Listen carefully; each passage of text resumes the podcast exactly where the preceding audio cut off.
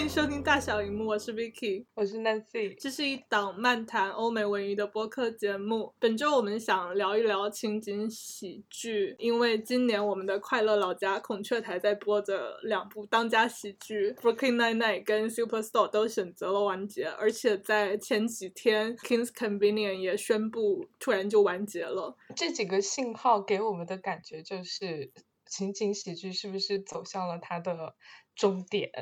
然后以此为引子，我们想聊一聊我们对情景喜剧的热爱，聊一聊情景喜剧过去二三十年的发展和它对中国观众的一个影响力。嗯，在今天的节目里面呢，我们也请来了特邀嘉宾 Gilbert，微博是吉尔伯在看剧，欢迎欢迎大家晚上好，我在呃做一个公众号，然后叫做吉尔伯在看剧。然后可能豆瓣的人认识我会比较多一点，因为基本上，嗯，各种 NBC 的喜剧下面应该都会有我的标记。事实上，和 Vicky 认识也是因为大家都很喜欢 NBC 的剧，然后我相信和那个 Nancy 也是，嗯，都是大家都很志趣相投。主要是我们都都是 NBC 快乐老家养出来的人。我们都是看着 NBC 长大的。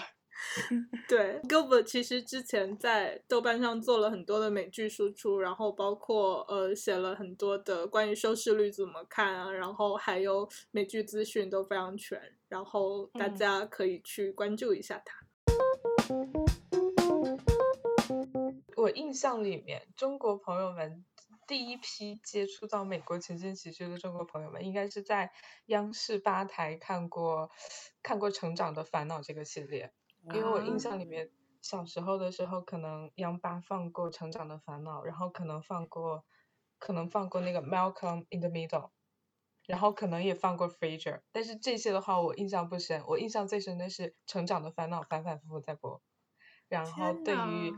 对于大部分中国观众，特别是八零后、九零后来说，这个可能是他们对 sitcom 的第一第一印象。呃，就当时的那个《成长的烦恼》，是因为有一个做的很好的国语配音版。其实很多人大家在接触的时候，大家甚至看的都不是英文版的，是看的那个配音演员配的。就以前的配音演员质量非常高，其实那个时候。嗯，可能就有这种美国的情景喜剧引进到中国的概念了。好像小时候因为不被允许能看电视，所以我就错过了很多的事 情。感谢互联网的浪潮，字幕组这件事情带进了千家万户。对，零零年之后，感觉当时就很流行看《老友记》全集、《宋飞全集》。然后我的印象里面，当时的话，除了这一些比较经典的已完结的老剧以外，当然还有呃《Where and Grace》啊。然后印象里面最深的是，当时在播剧里面有一个剧非常火爆，叫做嗯《Boston Legal》波士顿法律。这些剧应该也是很多就是互联网老友民心目当中的就是喜剧经典吧。开始情景喜剧有一个爆发的时候，应该是。呃，《Modern Family》在差不多跟《生活大爆炸》同期或者在后面一点点吧。我会觉得那个时候是字幕组刚在大规模爆发的时候，然后以至于大家都在抢剧做，然后大家都在抢好的剧去扩张字幕组，所以那时候看到的情景喜剧还蛮多的，然后也是那时候挺。挺多一个新的这种 mockumentary 的这种尝试，之前的嗯 Office 跟呃 Park and Recreation 的推动下出来了。嗯，感觉你说的这个基本上是在字幕组发展就是指数性发展的那一个时期出现的。嗯，然后那个时候基本上我印象里面是零五年到零七年的时候，突然出现了一个看美剧的热潮，然后当时正剧的代表就是越狱。然后喜剧的代表就是《生活大爆炸》。当时的话，可能由于字幕组特别多，大家都在抢这个饭碗。在播的所有的公共台喜剧，不管它是好看还是难看，不管是播了一季被砍了，还是说继续播下去，基本上都会有字幕组去第一时间翻译。当时除了《Modern Family》以外，嗯，还有《老爸老妈浪漫史》，然后还有当时没有完结的呃《Two and Half Men》。啊，没错。然后，嗯，后面就是刚刚这一个时期过了过后，其实就是可能到了字幕组他自己开始做一些输出，就是比如说有时候你看到的喜剧，它的翻译可能不完全是对原台词的一个反译，他自他自己后面也带入了一些，嗯，他自己可能一些双关啊，还有一些。可能国人语境他更能懂得的笑话，我觉得这个就在那个破产姐妹体现的特别明显。我印象里面，当时很多字幕组还参与了一个讨论，就是呃，我们在翻译字幕的过程当中，本土化应该就是本土化应该怎么做？到底要不要在翻译的过程当中使用当季网络热门词汇？说到这个翻译的问题，我印象里面，呃，早年的时候，可能当时。关注美国美国影视或者是美国娱乐圈产业链的人不太多，然后我印象里面对于一些可能就是梗比较埋的比较深，或者是说嗯专业性比较强的剧，比如说《Thirty Rock》，然后比如说 HBO 当时有一个专门讲好莱坞幕后故事的一个喜剧，叫做《明星伙伴》（Entourage）。这一些剧里面，它有的时候有些台词明显提到了这个梗。在十年、二十年后的今天，我们来看的话，就很明显，我们知道他在他在 referencing 什么。但是往前推十年、十五年，零四年、零五年的时候，当时的翻译人员明显不知道这里在讲什么。哦，那其实就是跟 S N L 有很多梗，其实很难翻出来，因为你在那个时候，你根本不知道他在 reference 什么东西是一样的。对，对，对，对，对，情况还比较像。刚刚我们梳理了就是三个时期左右，大家觉得就是说现在在播的这些剧里面还有没有什么特别呃出名的或者是影响力很大的？我印象里面可能就是最早阶段九十年代到零零年代最火的剧肯定是《成长的烦恼》，再往后推的话，嗯，《生活大爆炸》，再再再往后就是现在的话。嗯，可能上一个爆款剧是《硅谷》。哦，对。除此之外，我想不出来比较火爆的剧了。单口喜剧可能比那种传统的电视喜剧还会获得大的反响，就是可能有的时候微博的营销号或者是一些热门的公众号，他们就会把里面的一些句子就是做成截图，就大家可能就对这部作作作品慢慢就越来越有印象或者什么。对我我会觉得，因为单口在 Netflix 上了以后会被更多人看到，但是 sitcom 其实它原来就是自身，嗯，其实是深埋于有线台的这种自己的价值，就是还跟网飞不太一样。如果它没有另外卖给网飞的话，嗯，国内现在愿意去接触有线台来扒资源的组，应该就还蛮少的。嗯，越来越少了，而且而且，CCom 的话，不管这个剧集它再短，它也是自己有自己的一套世界观和价值观，观众不管怎样都得投入不少的时间和精力才能就是沉浸到这个世界里面。但是像 Gilbert 说到的 stand up 单口相声的话，某种意义上来说，很多观众通过截图就可以感知到整个剧作的内涵。而且我会觉得说，在过去的十年里面，其实，在 sitcom 上面的一些，嗯，试图想要去做的，比如说像，嗯，比较族裔化的那个人群的描写啊，或者一些比较 diverse 的人群的描写，嗯，中国观众好像不是很吃这一套。嗯，对对对，像像我印象里面，嗯，Blackish。这一个剧在国内的观众群就不太多，因为它讲的是一个黑人家族在美国的故事。然后，但是同与此同期，《Modern Family》讲白人家族的故事呢，大家都是愿意去看的。我觉得可能九十年代到零零年代吧，就字幕组刚起来的时候，可能还是《老友记》是最最有影响力的一部剧。因为当时很多人就是看《老友记》的初衷都是我要看美剧学英语。哦，我也干了这种事情，而且我有厚厚的一本书，因为那时候是有软件的，你知道吗？他们把每一集的那个剧本，然后加上呃翻译跟还有里面的俚语，全部都有标注。然后我跟着那个看了前面的五季，我都是反复看了很多遍的。打口碟时代的就是画边产物。那个还是看的蛮开心的。然后到了接下来，我会觉得《生活大爆炸》前面三季在中国的影响就还蛮可怕的。前面三季其实也是，就是我觉得它质量最高、最好看的三季。哦，是，就最接最接近于它的那种气质，因为可能到了后期，它就是它的收视率越来越高，它就不得不去照顾就是普通的观众。他就要加入一些爱情啊，还有友情的那种元素，就是他好像感觉和我们最开始看到的那种很很宅或者是很极客的那种感觉，就有一点相去甚远了的感觉。嗯嗯，而且对于嗯传统的。公共台也好，有些台也好的电视剧来说，可能前三季，特别是前两季的话，主要是卖它的概念。这样一个概念，可能在三四季之后没有办法继续卖下去了，它只能转向更加更加传统的价值观，或者是更加传统的主题。感觉这种情况在很多很多热播的电视剧里面都有看到过，不管是 sitcom 也好，还是普通的正剧也好。嗯，对，我会。我会觉得，就是那时候《生活大爆炸》，就是能够看到它的受众还是大家，不管是从小到大都是呃蛮喜欢的。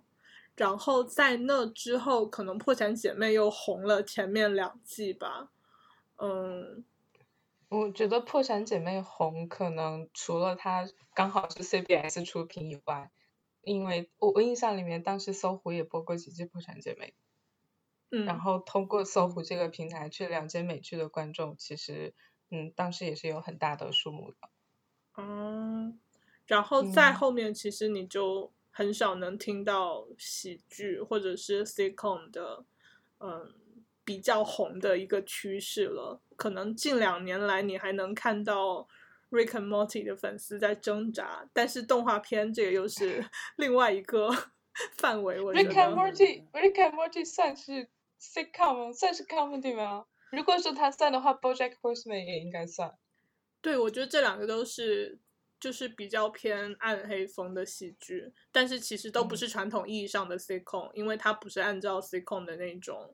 呃十五到三十分钟一个讲一个合家欢的故事的这种。嗯，我觉得如果真要把它们分为 sitcom，不，真要把它们分成 comedy 的话，它其实跟 Girls 有点像。嗯。然后我印象里面，最近五年可能就是稍微可以引起呃较大一批中国观众注意力的剧的话，《硅谷》算是一个。然后，呃，亚特兰大算吗？亚特兰大我觉得还是偏小众了一点。嗯，然后那那除此之外的话，我觉得其他剧的影响力其实就没有那么大了。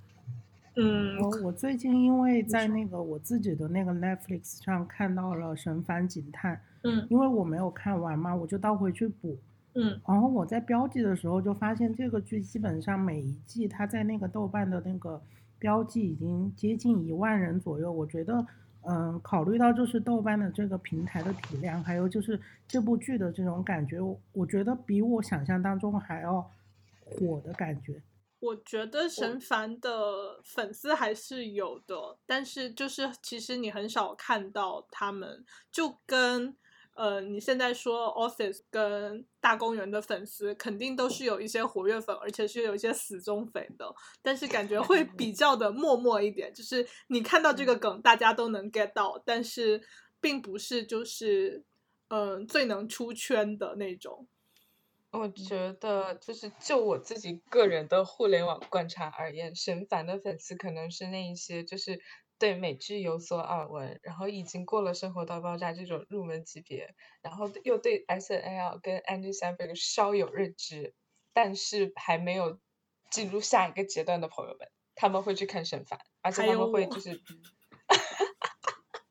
这些人和 Vicky 会去看神凡。嗯，像我像我印象里面，在美国过去五六年比较红的一些剧，其实就是那种在推特或者是在 Tumblr 或是 Instagram 上面会有死忠粉丝一直去做 meme 的那种剧，像呃 New Girls 呀，或者是像儿童医院啊，再像 Superstore，感觉这种剧在国内的死忠粉或者是观众群就没有那么大。还有一些就是在奖项上受到比较多肯定的剧。可能也是在国国内的那个受众也是有限的。比如说像前面提到的那个亚特兰大，然后还有包括那个之前呼噜的那个拉米，我觉得也是一个类似的这种例子，就是可能因为不同的背景那些的对。嗯，美国的观众可能会比较受用，但是你说具体到国内的话，可能就会有一些呃认知上的偏差，或者是嗯不太一样的地方。嗯，同理，印象里面过去几年 HBO 做的那种主打颁奖季的喜剧，国内的受众群都不太大。比如说 Julia Louis-Dreyfus 主演的《VIP》，然后再比如说去年。去年横扫艾美奖的《Succession》，国内都没有太多的观众去关注。我感觉这也跟营销号其实都在慢慢的没有人在看美剧了是有一定的关系的。感觉现在就是，如果可能对于大部分营销号的写手来说，去写一篇文章，他要付出的时间成本太高了，也有关系。美剧其实大部分的东西都是在往用互联网词语来说，就更垂直的方向在走。你看 Rami，其实他就是在讲，呃，单个族裔跟身边的故事。大部分这几年来想要写这种情景喜剧的，也都更会缩小到一个族群在这个西方生活里面，比如的一个故事，或者是像 Brooklyn Nine-Nine 这种，它其实是做一个 diverse 的故事，就是它里面，嗯，它作为一个纽约的背景。然后他会去讲一些不同的拉丁背景的人，然后不同的 LGBT 群体的人，然后这个其实就跟 The Good Place 还挺像的。嗯，感觉这几年就是加州出品的电视剧，在这个方面都还蛮注意的，不管你是大剧还是小剧。我印象里面有一个剧在这个方面做的非常出色，而且它是从第一季第一集就开始这么做。当时给我留下了深刻的印象。这个剧叫做《疯狂前女友》，它讲的是一个白人犹太女孩在纽约过着高薪的律所生活，但是有一天他受不了了，他决定要放下这一切，去到美丽的西海岸去寻找他自己，就是本真。这个剧呢，嗯，他从第一集开始，男主男配，女主女配。就是各个族裔的一个大混合，给我留下最深刻印象的是，第一男主的演员是一个 openly gay，然后但是他在电视剧里面演了演了女主的恋爱对象，然后他本人的话在电视剧里面其实是演直人的，然后在当时二零一四年、二零一五年这样一个背景下面，竟然会有电视台愿意去选一个亚裔的呃。亚裔的 LGBTQ 人群去演一个直人，直人代表第一男主，我觉得还蛮少见。然后这样子的一个选角的想法和讲故事的想法呢，在这个电视剧的后面几集其实也有体现。嗯，对，而且这个剧基本上就是到后期，我我觉得我他给我留下更深刻印象，还包括就是他第一次去关注那种精神健康，就是可能很多人听到精神健康在喜剧里面就觉得会有一些不搭或者是什么，但是嗯，从头到尾就是里面的每一个角色，他们都有自己的一些挣扎，还有就是心理层面的投射，我觉得这部剧就就在这方面做的也是特别的。不同吧，非比寻常的感觉。嗯，因为其他的电视剧，特别是特别是公共台的喜剧，它在审查制度上面，然后在它的呃受众关注上面可能会顾虑更多。《疯狂前女友》这个剧当时是在 CW 台去播出，嗯嗯，然后可能当时的话，他们会想说，我们要豁出去了，我们想讲，我们想要讲一下自己想讲的故事。嗯这还是蛮难得的，毕竟大家对 CW 台的嗯的预期都不是特别高。嗯，那几年的时候，CW 就很明显想去转型做精品喜剧，想去做那种就是得到观众喜爱，然后得到媒体赞美，可以在颁奖季横扫的剧。除了《疯狂前女友》以外，还做了《Gender Virgin》。Gender Virgin，对，但这两个剧当年都是我印象里面是第一季播出之后就马上拿了当年的金球奖。然后其实我们可以聊一聊我们自己在看的 C 控，跟真情实感在追的 C 控。这么快，这么快就开始了吗？这么快就开始真情实感了吗？那当然了。最近新看 CCom 应该就是呃，就是金家便利店喽。哦，我只看了前面三季，因为王菲只有前面三季。哦，好巧，我也只看了前面三季，王菲。我最近在看，我最近在补，在补《Broad City》，然后已经补到第五季了。《Broad City》，我我印象里面就是第一季和第二季，真的就是让我让我笑掉大牙的那种精彩程度。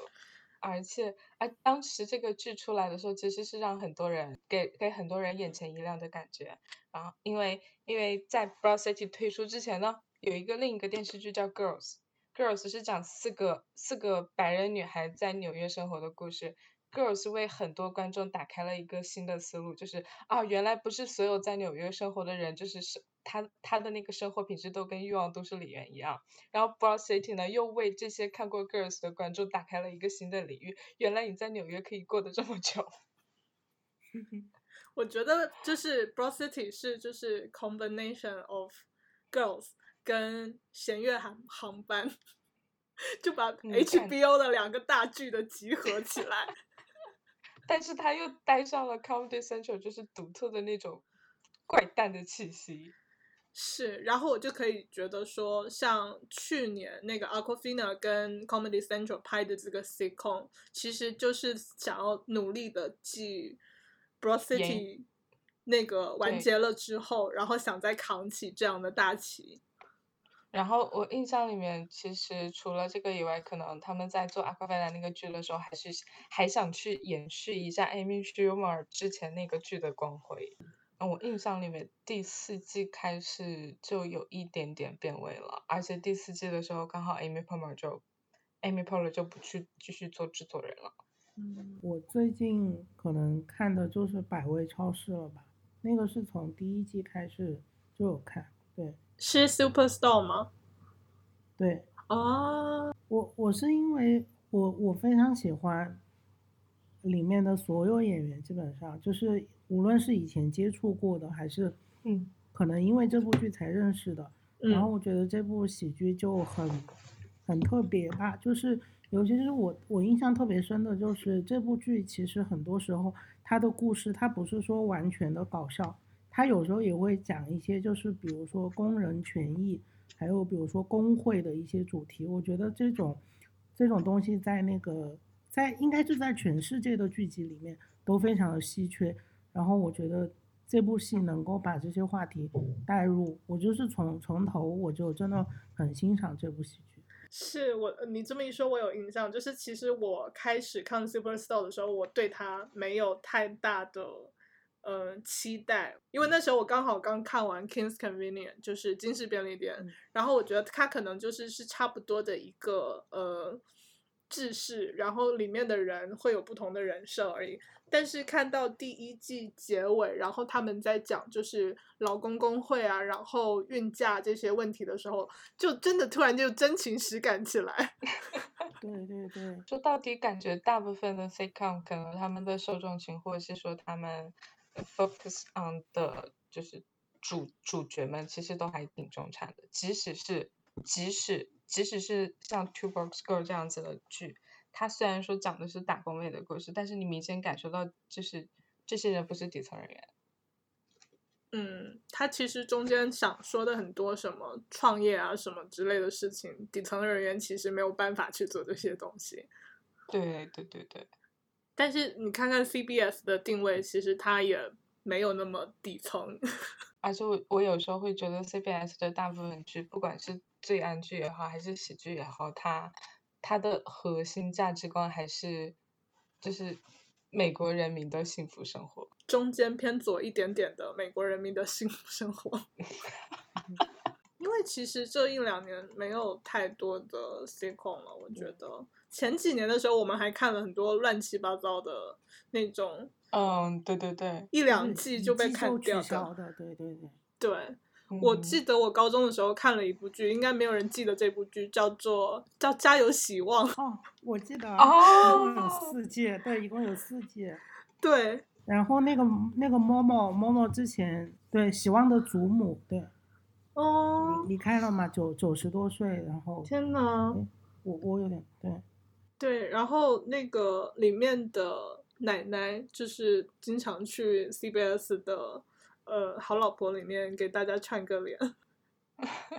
然后其他的人也没有看到了律师，那个对呃其他未来我印的律师，对，我我不太确定是不是同一个人，但是我印象里面女主好像去演赛导他们新公司做的那个爆款亚马逊剧的 Boys，是他吗？好像不是，哦，不，不是她。应该不是，女主就是加菲的前女友，但是后来就再也没有看到她了，有一点失望，我们现在也没有怎么看到加菲哦。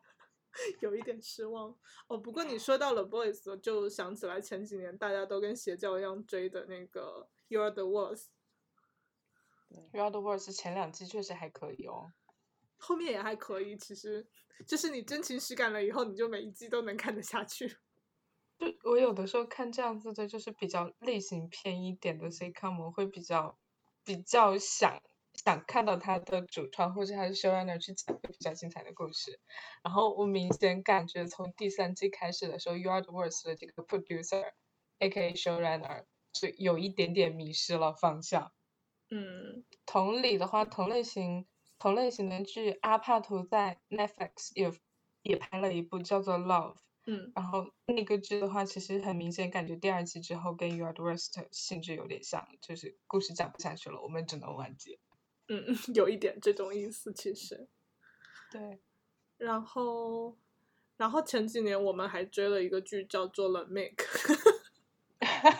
啊，是不是就是是那个 Fox 那部？对，就是对 Fox 那部哦哦，我想起来，就是想起来了，就是《It's Always Sunny》的女主在 Fox 演过的哦那对对对。个家庭家家庭荒诞剧。这部剧的双女翻身，对，对嗯，这部剧的女主、女配以及第一男配都深得我们喜爱。这部剧我两季都给了五分，然后就没了。啊，我想起来，其实，在网飞时期，我们还能看到比较好的另外一部喜剧是那个《Grace and Frankie》。哦，你俱乐部啊，对，天呐，感感觉这个名字好久远哦。就是两位奶奶的故事。这个和女子监狱应该都算是非常早期的，就是网飞的那种喜剧的开发嘛。如果一定要，就是可以把女子监狱归类为喜剧的话，我觉得女子监狱算喜剧吗？我也觉得它其实是，它其实跟亚特兰大差不多，就是在那种喜剧跟正剧间游走的。我因为我觉得女子监狱的主题和深度，很多时候我觉得是有有点过分沉重了。嗯，我大概知道你它一的意思。集的那个片长是多久啊？因为我它一集的片长是五十多分钟，哦，那它那它在我这里已经不是喜剧了。但是就是哎，对，说到这个，这也是一个很奇怪的点。过去十年的时候，感觉美国，特别是电视剧，很多明明是正剧的喜剧，会去把自己往喜剧的类别去放。但是但但是你明明就是明明是喜剧的剧呢，又去往正剧里面放。比如大概是七到八年之前有一部有有一个作品叫做《透明家族》，然后是亚马逊出品。嗯我觉得这个剧其实它还挺沉重的，它是算喜剧。然后这几年 HBO 的那个《Succession》就是讲家族继承故事的喜剧，他在这两年报艾美奖也好，金球奖也好，他是往正剧类型去报，就还蛮奇怪的。嗯，好像后来就是艾美奖，他每一次在公布提名的时候，他会有一个特别的委员会去裁定，就是说这些剧集到底属于哪一类。大部分正剧的，就正剧类或者是迷你剧类的竞争力有点太大了，然后有一些这些有一些剧会更倾向于去报道 sitcom 类。感觉过去过去五六年里面没有特别特别多的新的喜剧。美国地区的话，如果说说英国和欧洲地区的话，嗯，广受观众喜爱的热门剧还是可以提出来那么一两部，包括但不限于《Fleabag》和 Dairy Girls。我觉得 Fleabag 就不太算 sitcom，它毕竟是一个话剧去改的一个半正剧半喜剧的这样的东西。就说到底又跟亚特兰大有点像，也就是解释了 为什么接下来亚马逊 会有一部 Phoebe 跟 Donna 的剧。这扯得有点远，但是英国的话，其实前几年 BBC 出的呃 Miranda 还蛮深入人心的，就傻大姐的形象。Miranda 感觉就是我，我总感觉我印象里面 Miranda 是跟《生活大爆炸》同期或甚至更早的吧。差不多，就是应该是一五年左右吧，那个时候的剧。啊，一五但年。是有一部那个叫做那个九号密室的剧，对吧？对九号我记得密室我觉得它不算是比较传统嗯意义上的 sitcom，对它其实有点，它它其实有点像之前《绅士联盟》或者是《封城记》的那种形式，而且它的播出时间、然后播出题材和时长都不是很固定。真要去把它归类的话，其实还还蛮难归类的。我觉得那个初来乍到也还蛮有有一定的影响力，就是因为我记得很早的时候，就是嗯，他们剧决定做一个关于春节的主题的那个集，那个时候在美剧里面，因为你知道，就是每一季大家都会有固定的什么圣诞啊、感恩的那种集，然后突然有一个剧要做完全和春节有关的，尽管就是它不是完全接近于我们中国文化的那种春节。当然也自带他们那种移民文化里面的，但是那个剧就当时那条新闻什么的，我觉得引起的反响还挺大的。嗯，嗯，我觉得《这个 Fresh Off the Boat》从一开始就是给大家的印象就是留下，就是他想要在很多方面上都想要做突破。嗯，然后我觉得他还不错啦，在在就是那一个类型的 sitcom 里面，而且给我们提供了非常非常优秀的男主和女主演员。对，我觉得前面三季我看下来，觉得没有太多的短板，而且我蛮喜欢它里面对一些八九十年代的呃美国的 cultural reference 的东西，因为那个东西真的是当时的中国人还蛮喜欢的，包括呃那就是 Fresh Off Boat 就是。的制作人或者这个绅士的这个人，就是 Eddie Huang 他自己接下来要出的一部电影，呃，也都是这些跟篮球、跟 hip hop、跟其他东西有关系的。跟九十年代有关系的东西，对，对，哦，他已经出了，就是上周出的这个新电影，这个电影叫《Boogie》，然后说的是一个 中国的美国移民小男孩，然后想要在高中的篮球队里出人头地的故事。嗯，在电影院，哦，走院线。对，而且是 Focus Feature，哦哦，他自己写自己导的。那还蛮好的，说不定明年因颁奖期为就是可以见。这个剧第一季的时候就是黄义明嘛，他就和他们分道扬镳了。然后我觉得，我始终觉得，就是你刚刚提到的这部电影，其实是他真正想要讲的故事，因为就是初来乍到是改编了他的回忆录嘛，但嗯是两方最后闹得非常的不愉快，所以他到最后他只保留了一个名字在里面，其实就没有再参与第一集过后的集数。然后我就觉得你说的这个电影其实是他跟他自己更想表达的东西。嗯，因为其实嗯就像我们刚才说的，公共台它有各种的限制嘛，然后加上你这个故事肯定不能单单讲成你自己的故事，而是要讲成一个更多人能够 relate 的故事，所以就嗯嗯，还是啊蛮期待的。你说？嗯，感觉艾蒂黄本人对于九十年代篮球、九十年代 hip hop 的喜爱，最后就浓缩在了《Fashion Football》里面大儿子这个角色上面。对对对，就是大儿子这个角色，其实就是他自己的投射，就是因为嗯写回忆录的那个主视角就是他嘛，然后大儿子就最后记录的这一切。然后插播一点八卦，大儿子的演员就是嗯现在已经成年了，今年要去读哈佛。嗯，看到那个新闻了，还蛮开心的。哦，哇，嗯，好厉害！我觉得两个小后剩下两儿子也很厉害，就是你感觉现在各个方方面的电影，只要想要那种就是童星或者是嗯聪明的亚洲孩子这样子，他们就会被被选角吧。我觉得我觉得还挺挺不错的，就是两个小孩，而且小而且两个小孩真的很可爱。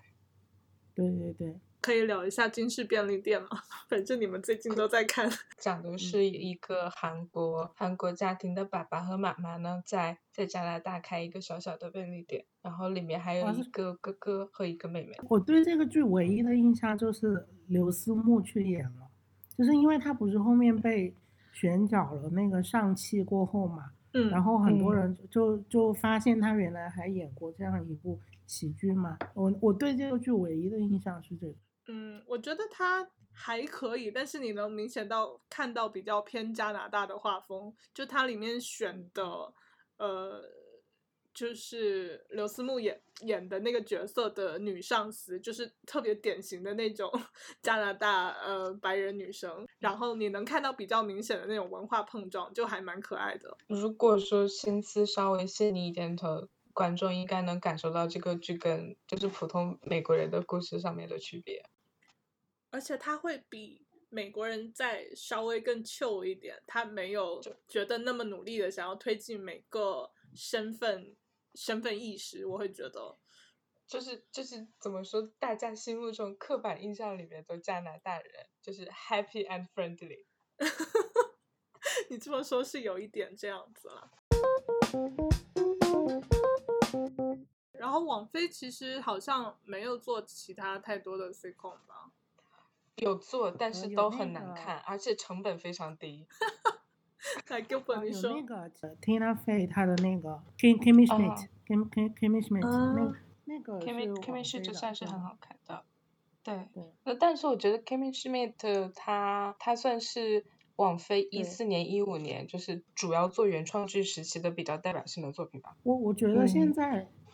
你我觉得网飞就是完全放弃了，就是那种。他早期的那种喜剧的开发，就是你现在看到的网飞的喜剧是那种很旧，但是它又特别适配一个人群，比如说他比较适配青少年，然后或者他适配非裔美国人这样子，他就做着很很细化、很细化的剧，就是你可能你平常你不会有兴趣看，甚至可能说是不值得看，但是就是说他针对的那一部分人就会觉得这个很很不错这样子。嗯，网飞这几年 CCOM 还做过，就是针对残疾 LGBTQ 人群，哦对，然后还做了针对 BDSM 人群的 CCOM，但是实话实说，就质量都不算特别高。对，而且他们其实一集就只有不到二十分钟，就给我的感觉好像就是属于不是那种就是我们心里想象的那种喜剧，就是可能。还是更多的把它当当成一个小的网剧啊什么的在看。嗯，对对对，有点像国产的那种网剧模式和质量。对对对。嗯。而且他们的成本感觉应该也是不算特别高的，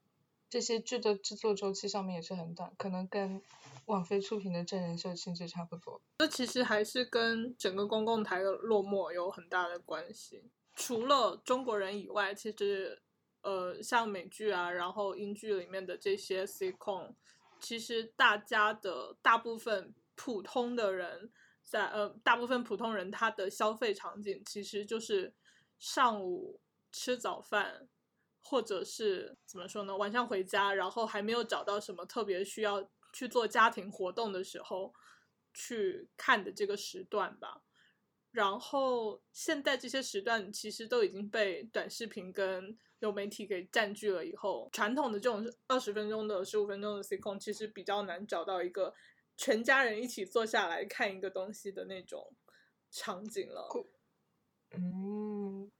而且感觉现在的话，更就是怎么说，嗯，消费方式和娱乐方式也更越来越多了，很很少有人愿意花比较长的时间去 focus on one thing。对。呃，尤其是对于年轻人来说，他可能他情愿看十个，就是呃 YouTube 或者是 TikTok 上面的那种短视频，他也不愿意花二十分钟，就是投入到一个需要他有一些嗯情感成本的故事里面去。嗯嗯，而且现在这几年的话，嗯，TikTok 和 YouTube 上面很流行那种 reaction 和解说博主，然后更多的人可能会通过这些方式去二次消化 sitcom 或是其他的艺术作品。嗯，这个也也蛮可能的。像我昨天才看了一天的 reaction，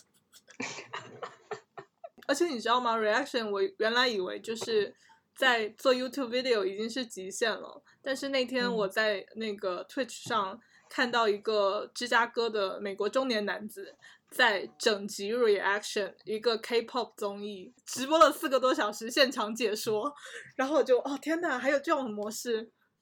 大开眼界。我前几天还看到有人在 Twitch 上面，就是每周固定时间直播直播观看《WandaVision》，然后然后还有人就是更有生意头脑的人会把这个东西剪下来，然后再再精加工一遍放到 YouTube 上。嗯，是的。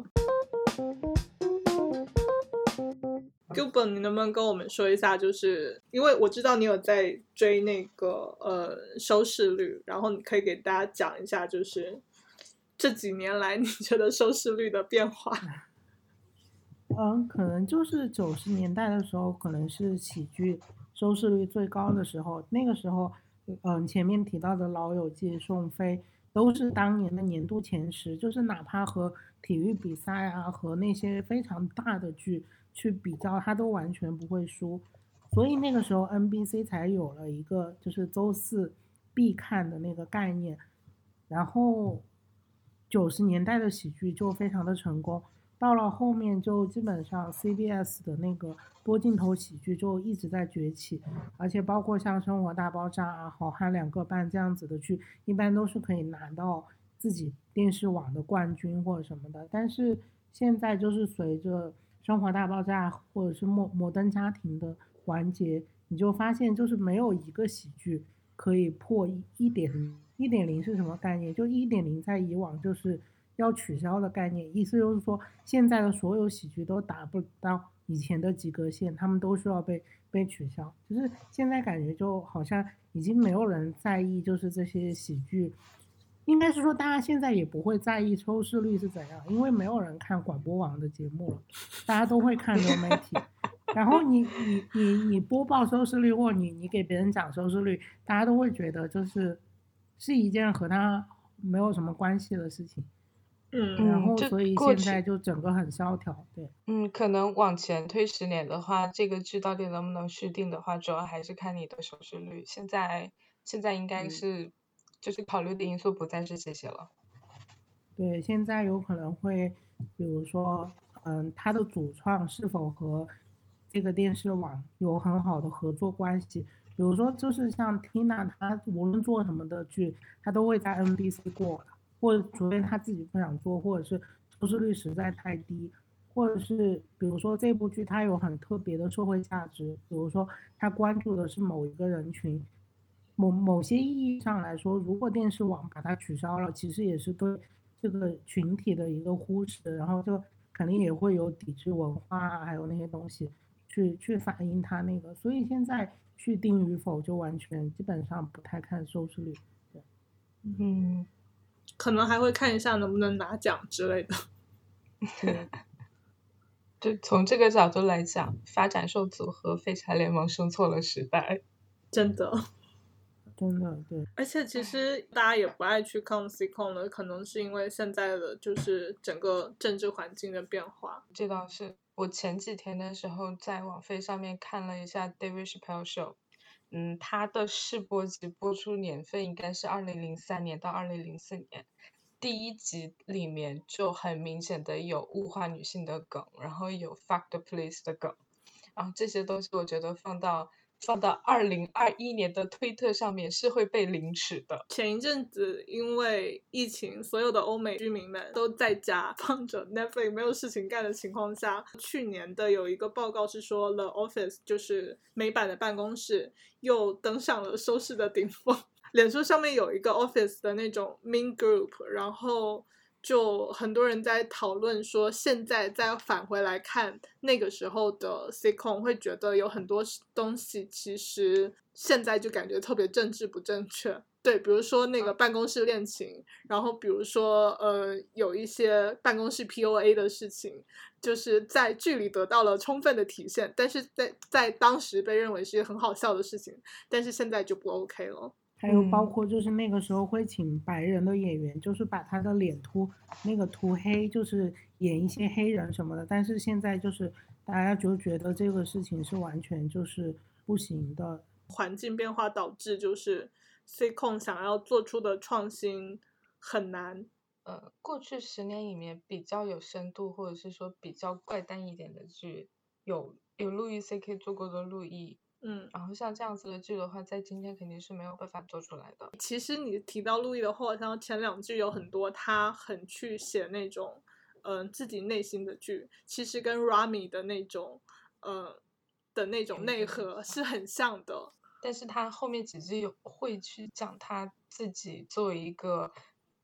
带有墨西哥血统的中年秃顶男性的情感生活。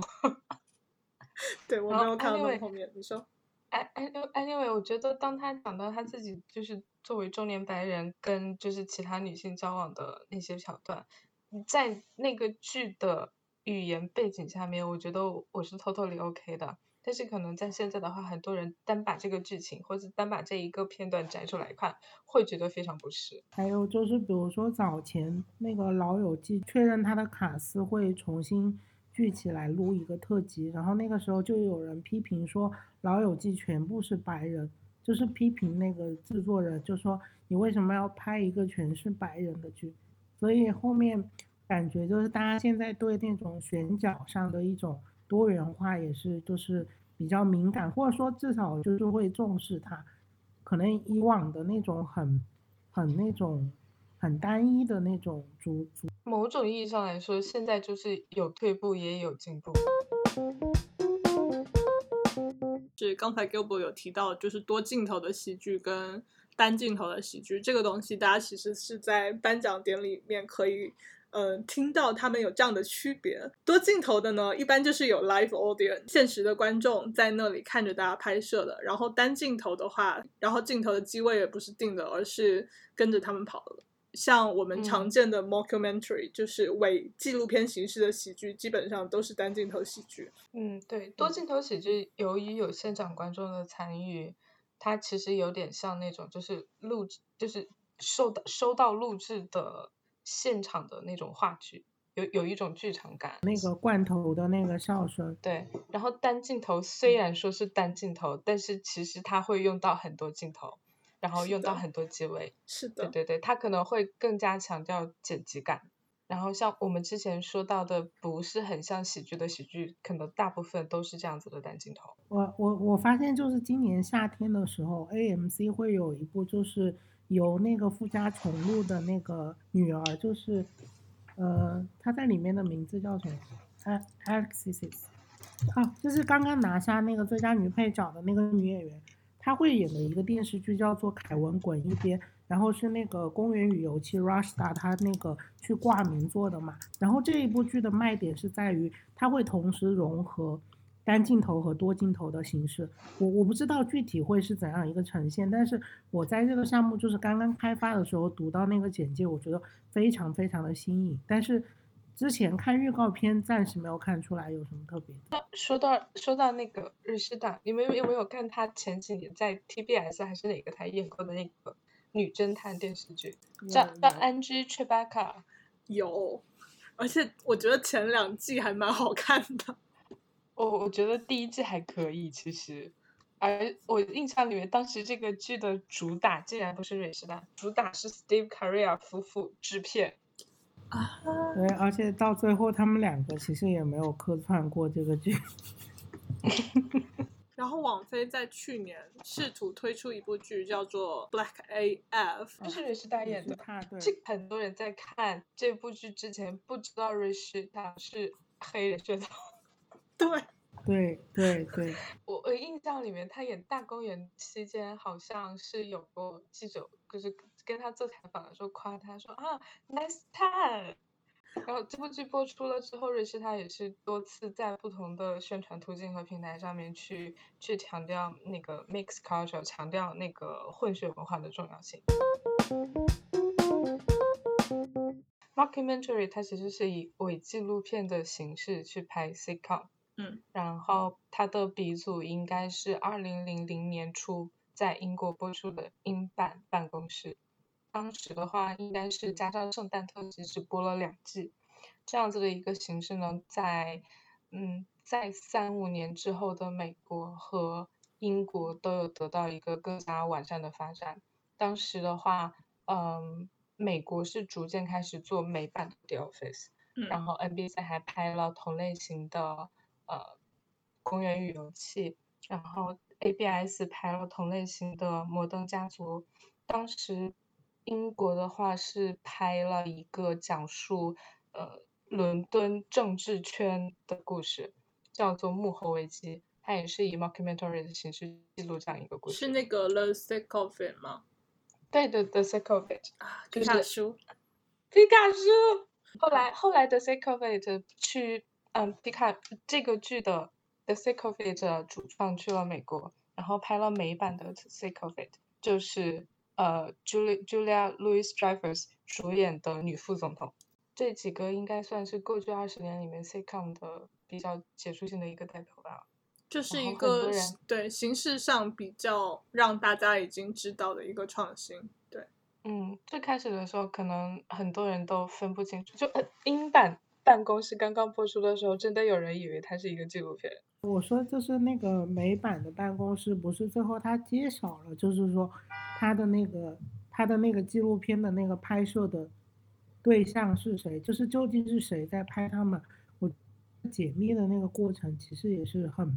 很吸引大家看下去，因为其实就是大家可能会想要知道知道就是究竟谁在拍他们。就是美版的 Office，它是有后期是有慢慢在强化这个东西的，特别是到了。呃，Jim 被调去另一个办公室的时候，然后特别是那个骚盖还被 fire 的时候，你会突然间意识到，哦，有拍摄团队的存在。在摩登对摩登家庭就没有，对，在摩登家庭里你就完全没有感觉它是一个有拍摄团队的存在的东西。我我记得就是大结局的时候，就是大家就是有在讨论说，究竟是谁在拍这个纪录片。然后有人就说，可能是那几个小孩，就是小的时候他们自己拍的东西，然后现在就是这个剧，就是他们长大了过后把它剪辑起来的。然后我还看过一个更好笑的结论，就是说他们说这个就是里面所有的采访镜头是那个 Phil 他自己做梦梦到的东西，你就听到有一点吓人，对吧？是什么？很吓人，不过 creepy。不过这种都是要 死忠粉才有这个时间精力去 折磨、去去思考的问题。这么一想，其实，嗯，我可能比较喜欢的还是大公园。嗯，特特别是大公园第二季之后，因为我觉得他第一季的时候其实也是在还是在慢慢摸索的过程。对，第一季还好很短，不然我可能就要弃剧了。是的，是的。我记得当时 NBC 就是他把第一季就完全是当做办公室的衍生剧在做，就是那个时候他们甚至希望呃 Leslie Lope 和那个 Michael Scott 他们两个可以见面或者什么的，但是可能之后就是 Amy 她自己有一些想法，她就自己最后他离开了那个预设的轨道，然后按他的方法就成功了。对，嗯，我印象里面。第一季开播的时候，好像是专门放在《The Office》那个档期之后播的，这样子看过《The Office》的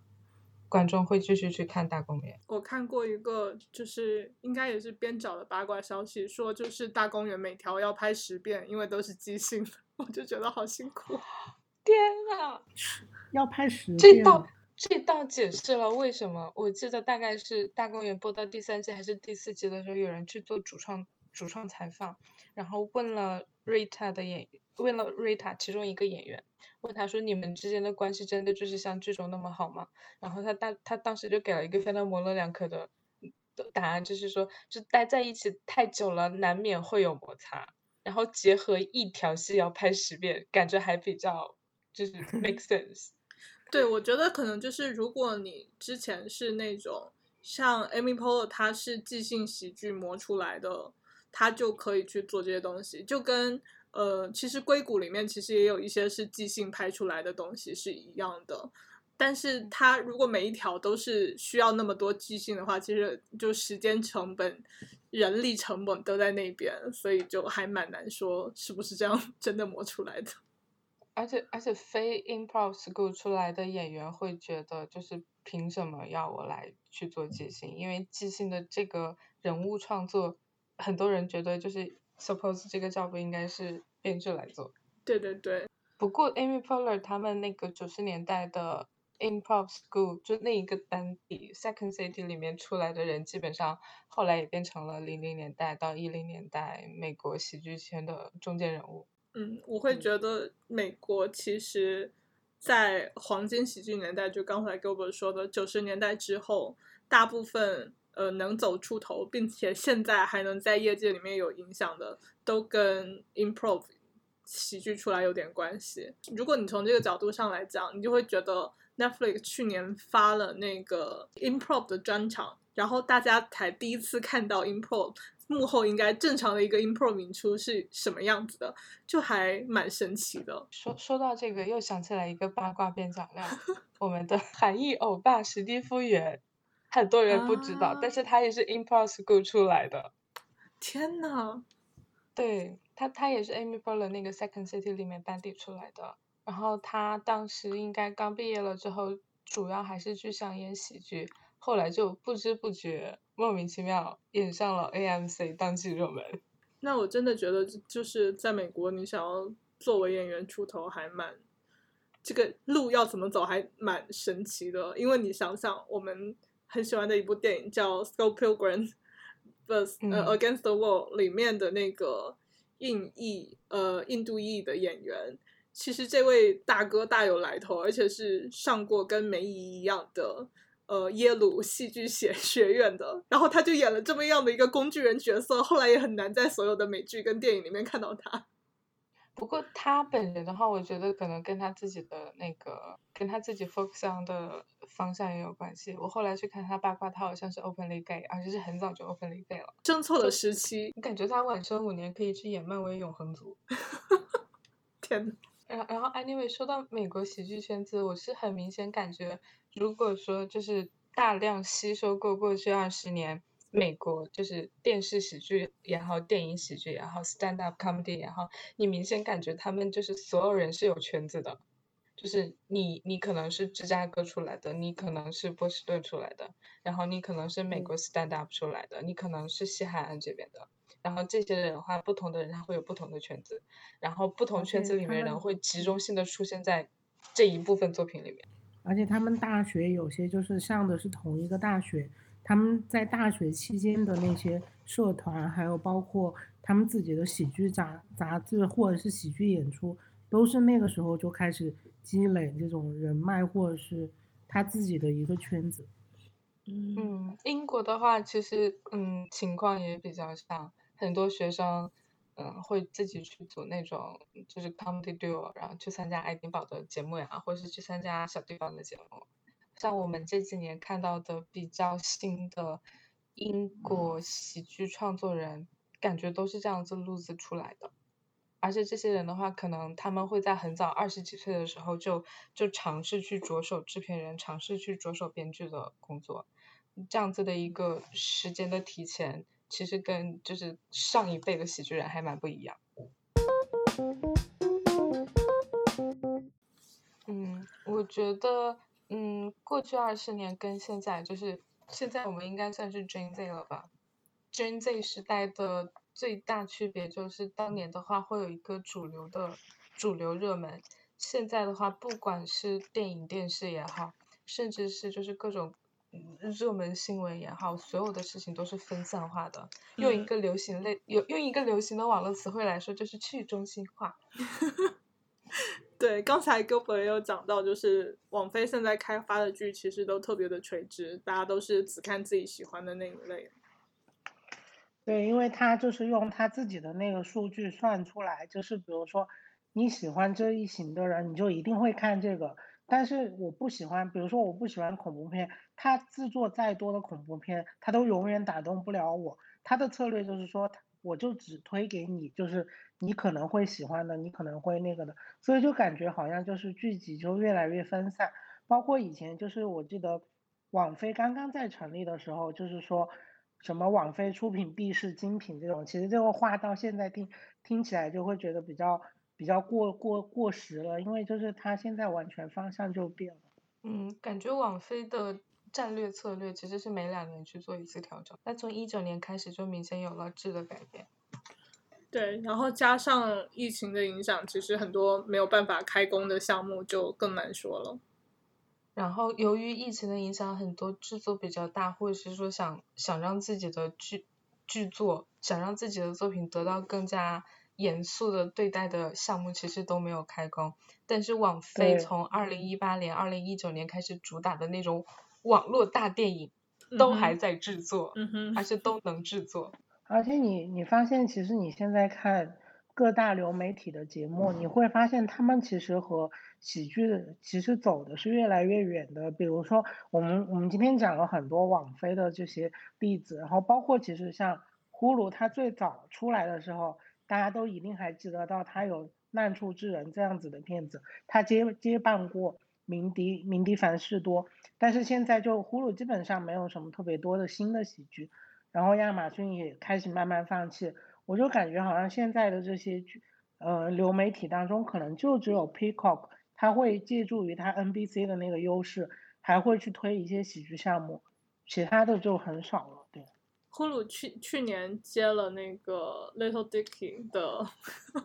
Dave，对，然后这个项目竟然是跟 BBC 就是呃。直直接已经签好了协议，然后是同步播出的。这个东西我也觉得很惊讶，因为我觉得 BBC 这两年在争取跟美国的不管是有线台还是呃公共台的这个 distribution 上都有一定的进步。BBC 就是它现在的三台，就是之前转为了网络嘛，是因为看的人太少了。但是网络这两年就出了《伦敦生活》，出了嗯正常人。然后这个电视台最近又被转为了传统电视，就代表就是说他还是很希望争取他的青少年观众，就是他呃，因为一台、二台、三台它其实是不同节目的风格嘛。对，还有一个四台，四台现在被砍了吗？好像四台，四台以后好像是转网络了，如果我没有记错的话。我印象里面就是 BBC 当时把传统传统频道转为网络的初衷，是因为当时 BBC。广泛裁员，嗯，砍掉这个电视台之后，才慢慢做出决定，说我要把这个转到网上去。嗯，然后我印象里面，BBC 大概从一零年之后，其实就是在努力去追寻外部制片公司，追追寻美国制片方的合作。你你可以你可以说，他印象里面过去十年比较比比较重要的剧，其实都是跟美国有合作。然后我 我印象里面。BBC 二零一二年的时候推出过一个古装迷你剧，叫做《队列之末》。《队列之末》的编剧是非凡非常著名的一个英国编剧，叫 Tom Spotter。他当时在他自己回忆录里面就写了一句话，说：“我们想拍一个关于一战的时代剧，但是我们钱不够，于是我们就是我们我们寻求了我们最最心爱的美国亲戚 HBO，然后只有美国的钱才是最香的。”这是他本人原话。而且我印象里面，BBC 在过去五六年的话，不管是它的电视部门也好，BBC Films 也好，还是 BBC Radio，它其实做的也是一种去中心化的处理。它不会就是用 BBC 大力的，就是大量的资源和人力去拍一个项目，它会去就是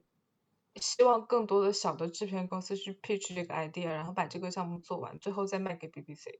嗯，对。像我印象里面，我经常听的那个。BBC Radio Five 的节目《k e r m a 和 Mayer 影评节目，这个节目大概从二零一八年开始就外包给独立的公司去做了。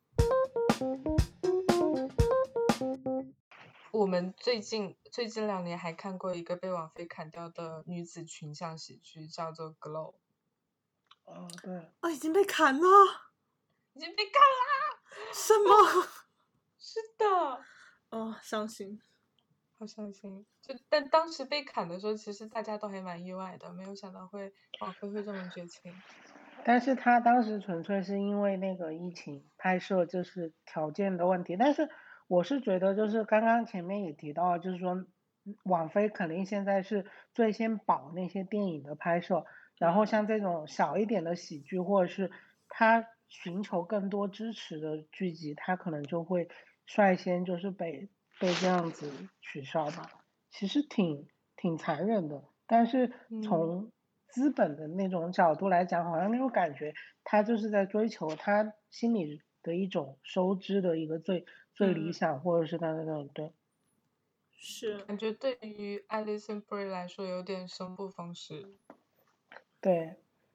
漫威最近不是要拍女浩克吗？之前之前有八卦小报说，漫威在做这个电视剧女主的选角的时候，唯一的要求就是 Alison Brie 类型的女演员。但是 Alison Brie 本人是没有收到任何的选角通知。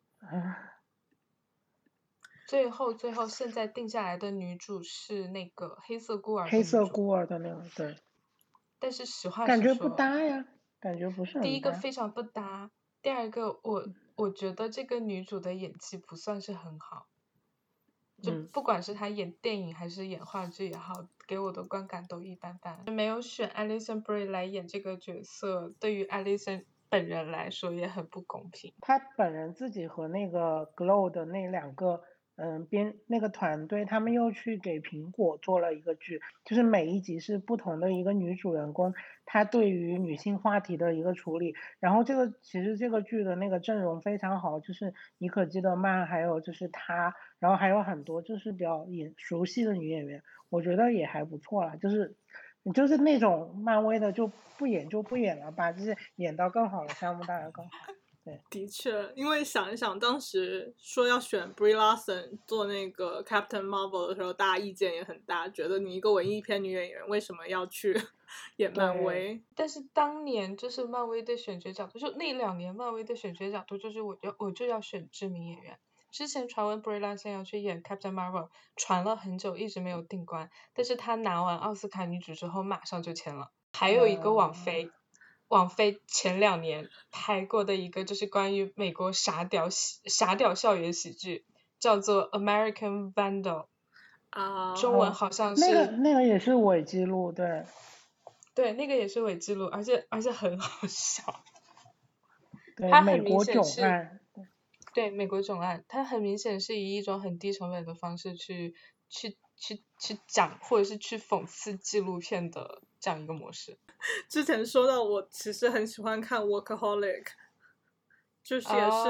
Comedy Central 的一个神经病喜剧。说到了神经病喜剧，就不得不再提一下《Portlandia》。Portlandia 也很好看。Fred Armisen 这个人，他就是很神奇的一个人。各种意义上都很神奇。我对他所有的作品，我都抱着一种崇敬的心情，想去拜一下神这样子。你你有没有看他给网飞做的一个 stand up，叫做什么什么 comedy for drummers，还是 stand up for drummers？我很喜欢，我超级喜欢。作为一个打鼓的人，我看的非常津津有味。那个 stand up special 看下来，就给我一种就是我完全完完全全我。get 不到你的 point，我也不知道我该在哪里笑，我不该在哪里笑。然后有的时候 Fred 自己产出的产品就会给我这样一种感觉，就是我不知道我该做出怎样的 reaction。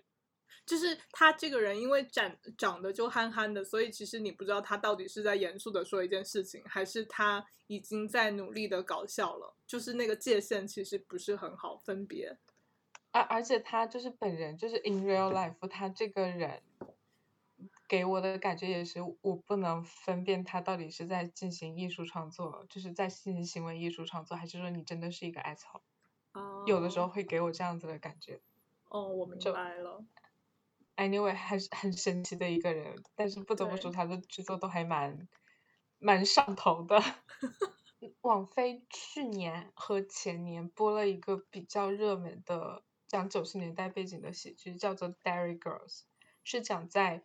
英格兰北部北爱尔兰一个叫一个叫做 Derry 的小镇上面，一群女孩子的故事。提到这部剧里面还有好多人是呃去演了 Bridgerton。对对对对，我当时去看 Bridgerton 就是因为 Derry Girls 里面的女就是女主之一演了 Bridgerton，我才去看。Gilbert，你要说什么？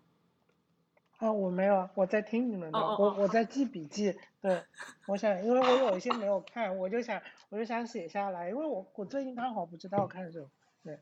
开启了种草模式。不知道看什么的话，网飞上面我不确定是每一个区都有，但是它但是我之前在不同的区都看到过，有一个剧叫做《Love Sick》，是讲是是之前嗯 Channel Four 出品的一个剧，我他看了，它的男主是 Jolin Flynn，然后主要讲的故事是都市男女在都柏林的就是爱情生活。哦，光哦听这个描述听过了，对。光听这个描述，你会觉得很好无聊、好难看，但是其实这个剧写的非常好。我觉得某种意义上来说，它是 The You Are the Worst 同一个类型，或是同对英版，但是他写的更好，他写的会更更 structure 一点。他的他对心路历程的描写是真的写的很好，就是能看得出来英国人跟爱尔兰人到底有多抑郁。对对对，这我我后来去看了一下，我对第一季的就是豆瓣短评一句话，当时的记录是“心碎男孩伤心事”。然后它里面的演员，男主也好，男配也好，都还是我我印象里面英国新生代里面演技比较好的演员，而且他们不是专职喜剧，他们是喜剧正剧都会演的。嗯，说到英国喜剧的话，网飞上面也有，然后印象里面应该是网飞英区是肯定会有的，有两个剧很好看，有一个叫做《People Just Do Nothing》，讲的是伦敦西部还是南部，就是一群不工作的不工作的中东人，他们平常都在做什么，非常非常好笑。然后还有一个剧叫做 W One A。W One A 其实是 BBC 就是地址的那个邮编，它讲的是 BBC 内部就是幕后制片团队每天的日常，它也是 mockumentary 的形式去进行一个展现。除此之外，之前是 Channel Four 还是 ITV 还做过一个喜剧叫做 Toast of London，我觉得非常好看。他的男它的啊，主演是。那个他的主演是 Matt Berry，A.K.A. IT 狂人里面的道格拉斯。然后最近有一个好消息是，这一个系列即将拍出最新的一部，然后会讲 Toast 的这个本人勇闯好莱坞的故事。哦哦，可以可以，然后刚好刚好 Matt Berry 这个演员最近也是在也是在美国活动嘛，他他主演了 YTT 制片的那个《吸血鬼日记》的电视剧版本。他的嗯电影是真的很好看，电影我看了三遍，我还每次都是笑成傻逼。我最后想到一个，就是那个 HBO 之前的那个 Insecure，就是不不安感，因为我还蛮喜欢伊伊萨那个人的，所以我觉得这部剧就是我我会觉得它是好看的，就是这种好看，可能我更多是基于就是我很我很欣赏就是他提供的视角，就是因为我和他我和主角是一个完全不同的性别，然后完全不同的种族背景，但是我在试着通过他的剧集就是了解到更多。我觉得我现在有时候看电视剧，我遇到这种这种的话，我会觉得很很开心，对。是，其实我之前有在跟 Nancy 聊的时候，我有在说，其实我很想聊《Insecure》这部剧，但是我觉得国内不会有人看的，啊，对。感觉就是这个受众，一个是群体很少，第二个是呃，对，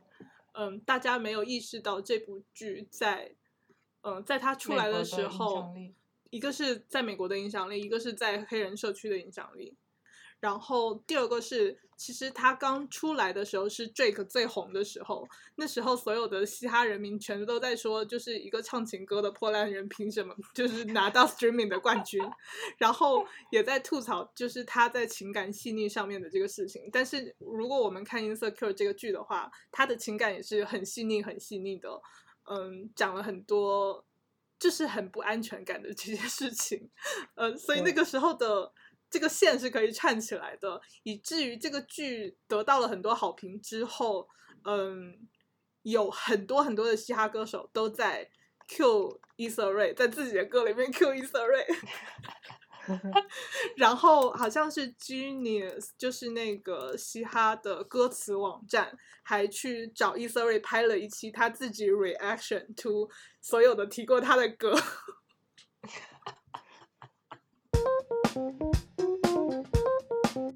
可以说一下今年期待的剧吧，因为其实今年我们刚刚一开始就提到了 Brooklyn Nine-Nine 今年也完结，然后百味超市今年也完结，然后连 Insecure 今年也完结。就今年的期待，我觉得就是那个吧，就是美剧清单里面提到的那个 Tina 的那个女团喜剧，因为我觉得那个剧的那个选角我还蛮喜欢的，而且它就是走的很，因为《乘风破浪的姐姐》，还有就是包括嗯一些其他同类型的节目嘛，然后他用了喜剧的方式去诠释。啊，有 Sarah Bareilles，那我那我放心了。还有那个呀，就是在那个《汉密尔顿》里面唱歌，但是《傲骨贤妻》里面演的也很也很那啊，个，我就是知道 Renee 姐姐，然后有有有你的 Ashley Park，对 Ashley Park。哦，天呐，Paula 和他们关系也很好，就之前那个 Wine Country 他们也有一起演嘛，哦，就是那个戴眼镜有一点胖胖的，对哦，有点印象，就长得有点像 Catherine Ryan 姐姐，但是他们不是同一个人的那个人。然后就是吴珊卓，他之前呃，他最近在网飞拍的一个剧，就是讲他是一个英文老师，然后他们的那个校园里发生了很多事情。我看那个描述，感觉好像不是喜剧，但是我记得这个剧最开始出来的时候是用喜剧的那个形式去推进的。我就觉得吴山卓他应该自己会很想演一点喜剧的那种东西吧。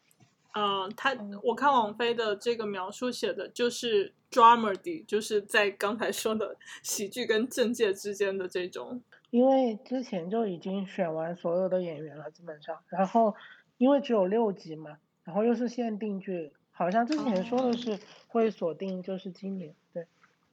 就是说我说以后的展望可能是会有源源不断的喜剧会复活，因为就是你看之前《欢乐一家亲》决定就是重新拍，然后《欲望都市》《老友记》《爱卡莉》他们都有不同。不同不不同的那种卡司的重聚啊，或者是重新拍剧，我就觉得可能未来就是大家就是都处于一种，嗯，炒剩饭的那种状态，但是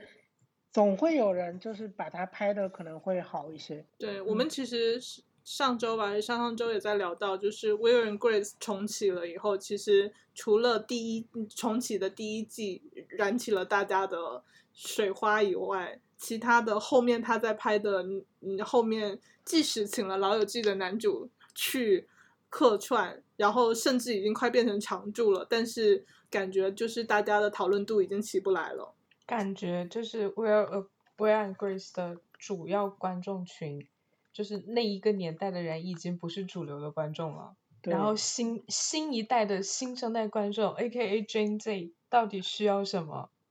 我们还暂时摸不清楚。不过我觉得就是翻拍大 IP 这种比较保险的方法，这几年应该会看到很多电视台一直在做。其实大家都在模仿迪士尼嘛，迪士尼，迪士尼就是过去十年主要的工作就是翻拍自己的经典经典动画片，变成把它们拍成真人景，真人。对，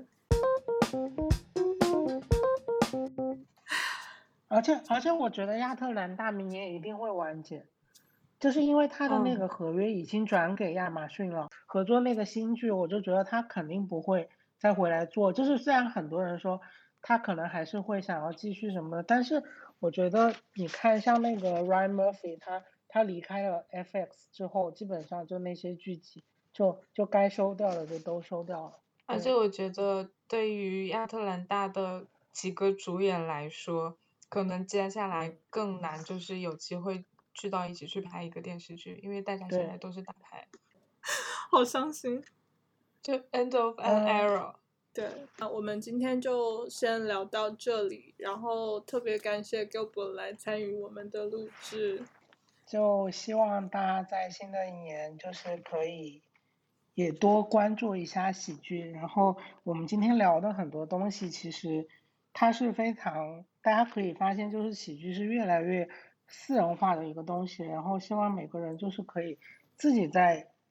不同的项目当中找到属于你自己的那个项目。嗯，相信相信我们，就是喜剧还是有很多宝藏等待你可以去发掘的。嗯，因为除嗯了喜剧以外，Gilbert 其实还做很多美剧的资讯更新。对于我们这种奄奄一息已经没有什么生气的欧美圈来讲，要是还有美剧的爱好者想要了解更全的美剧资讯，